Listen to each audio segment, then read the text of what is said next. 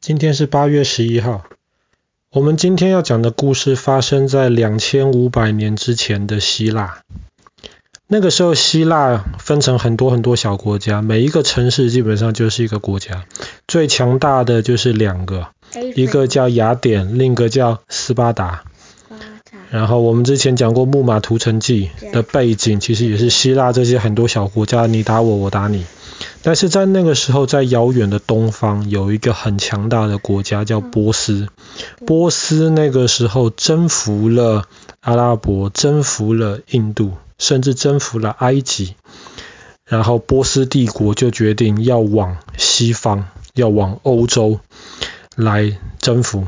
那么第一个要面对的就是希腊这很多的小国家。这些小国家平常你打我，我打你，可是有更强大的敌人要过来了，他们就一起合在一起努力。结果他们在有一个平地叫做马拉松平原，他们在马拉松平原打败了波斯帝国的军队，然后打胜仗了之后，有一个使者就从战场上面跑回雅典城里面，跑了四十二点一九五公里，所以今天。马拉松这个比赛为什么要跑四十二点一九五公里？就是为了纪念那个使者从战场上马拉松平原跑回了雅典，报号报告这个打胜仗的好消息。所以后来马拉松之战赢了，波斯帝国暂时撤退。可是波斯帝国下一个皇帝，就是打马拉松之战打输了那皇帝的儿子，他为了帮他爸爸报仇。加上那个时候波斯帝国更强大了，所以他就召集了波斯帝国下面一百多个不同民族，召集了非常非常多的士兵。根据希腊的历史是这么记载，招聚了一百七十万个陆军跟五十万个海军，这个是希腊的历史记载。后来的人认为说应该不不可能那么多，但是军队应该有十万到三十万，这个是肯定有。不管怎么说，跟当时希腊的这些小城市的军队比起来，波斯的军队还是非常非常多。他们那个时候这么多军队，他们选择走陆地上面，从北边绕过伊斯坦堡那一带，从北边进入希腊，而不是海军经过爱琴海。而且另一个原因是因为雅典的海军其实还是蛮强大的，所以他们就决定经过陆地上面。听到波斯帝国这么多士兵要来攻打的消息，哇！这些希腊的城市马上就不打仗了，就决定了我们赶快凑一支联军。联军大概七千多人，由斯巴达的国王亲自带领。为什么？因为斯巴达的陆军比较强，雅典的海军比较强，所以就决定，既然是在路上路上打，斯斯巴达的国王就亲自带这七千个联军。到了希腊北边有一个地方叫做温泉关。为什么叫温泉关？这个地方附近有温泉，而且这个地方很窄很窄，它是从北边要进入希腊的唯一通道。它的一边就是大海，另一边就是山。那说了最窄的地方只有一百公尺。你就算有一百七十万军队，你也不可能在那里一次展开那么多军队。对，所以他们只有七七千人的联军，他们就决定在温泉关这个地方死守。好啦，希腊的军队在温泉关死守，波斯帝国的军队到了温泉关之后，他们看到希腊人才这么少，后来波斯帝国国王的皇帝就派使者。去给斯巴达的国王说：“你们不用挣扎了，我们这边非常非常多人，每个人吐个口水都可以把你们淹死，你们就投降吧。”斯巴达国王说：“不，我们绝对不会投降。你们这么想要这个地方，你们就来打吧。”好啦，结果第一天温泉关之战就发生在西元前四百八十年的今天。第一天，波斯帝国他想试试看温泉关这个地方防守到底有多严密。他就派了一个刚刚被他征服的一个民族，很弱小的，一万人，你们去试试看，去打打看。结果这一万人到温泉关前面，里面有七千人，实力没有差太多，防守那一边还容易一点，所以当然打不下来。第一天打输了。第二天，波斯的皇帝就派他手下最强的部队，号称不死军，也是一万人。为什么叫不死军？因为不是不是，因为这这一万人里面，谁死掉了或受伤了，马上就会有另一个同样很精华的部队补上去，永远维持一万人的数字。所以这个不死军是波斯国，是波斯皇帝最强的军队，保护他的军队。不死军到了温泉关下面，没有办法，还是打不开。那个地方最窄就是一百公尺。而且再加上斯巴达的这些陆军，虽然人少，可是他们非常非常的厉害，每一个都非常非常的强壮，而且很聪明，而且很会运用那里的地形来守住。所以第二天一样，波斯帝国打不过温泉关，怎么办呢？接下来几天还是这个样子。波斯的皇帝很生气啊，可是没有办法，温泉关就卡在那了。还有想要不要撤撤退，试着走海上好了。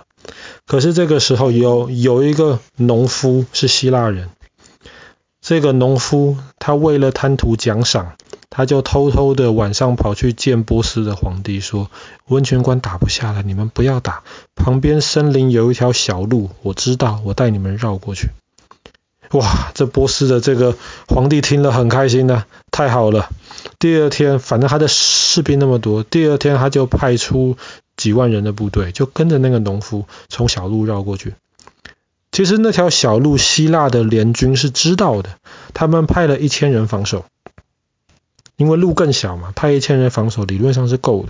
但是重点是那一千人，他们好几天了，温泉关那边打得很激烈，他们这边一个敌人都没看到，他们就以为反正波斯人不会发现这条路，他们就没有好好的防守，在那边偷懒。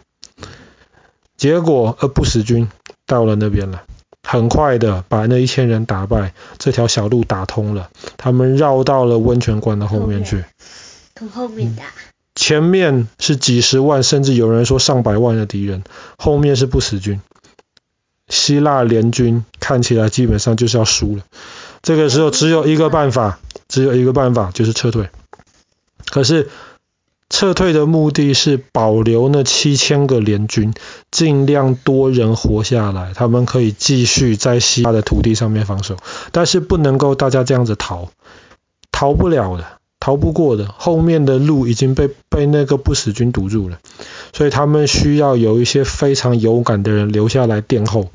这些人他们的目的就是为了让那七千个呃队友们可以顺利的撤回去。斯巴达国王就带了手下三个三百个士兵，实际上是两百九十八个，因为有两个没有办法上战场。但是带了这三百个士兵，国王亲自带领哦，就说我们留下来，你们七千个人撤退吧。所以就这样子，国王加上那三百个士兵就守在温泉关上面，他们守了两天的时间。这两天的时间，成功的让那七千个人撤退回到了雅典去了。那两天的时间之内，这三百个人第一天击退了两万个士兵，第二天击退了五万个士兵，三百个人而已哦，很厉害哦。第三天打不下去了，没有食物，没有水，没有后援，这三百个人要么就是被杀死，要么。就是被抓起来，包括那国王也被杀死，可是没有一个人投降，三百个人全部死在温泉关上面。可以用那埃菲的海军用。没有用，没有，来不及了，来不及。在那个时候，他们已经，你前面后面已经被几十万甚至上百万的人围住了，你能够让你七千队友撤出去已经很了不起了。那三百个人就这样子全部战死在温泉关的上面。这场就是发生在西元前四百八十年很有名的一场温泉关之战。波斯帝国用了好几万人的生命的代价，才占领了这个温泉关。占领了这个温泉关之后，当然斯巴达很惨，连国王都死了。可是这三百个人的牺牲，不只是让七千个人逃回去，更重要的是让雅典还有其他希腊的海军可以集合起来。所以后来七千个人撤退回去之后，他们决定放弃雅典。波斯帝国很容易的就把雅典拿下来了。他们放弃雅典之后，继续退退退退退，退到一个海岛上面去，然后就用那海岛附近非常复杂的地形，希腊联军的海军在那边顺利的打败了波斯帝国的海军。那个岛是不是克里特？不是克里特。Rhodes？不，不是，不是，是一个很小的岛，这个你是不知道名字。所以后来波斯帝国虽然暂时的占领了雅典，但是因为海上面打输了，那是另一场大战。后来他们就撤退回到了波斯，接下来就再也没有办法能够再一次向希腊发动攻击。那也是因为斯巴达国王还有最精华的三百个人都战死了，所以后来希腊各个这些小城市。最后没有斯巴达带领了，大家就基本上全部都听雅典。后来希腊的人就在温泉关上面立了一个牌子，那个牌子就是上面的意思是说，请你回去告诉我们的希腊同胞们，我们已经遵守了我们的诺言，把我们的性命都放在这里了。三百个人。对上几十万个希腊，呃，对上几十万个波斯的士兵，没有一个人投降，然后为他们的同胞们争取了重要的时间，所以这个是历史上面很有名的一场败仗，可是是非常非常重要的一场败仗，发生在西元前四百八十年的今天，温泉关之战。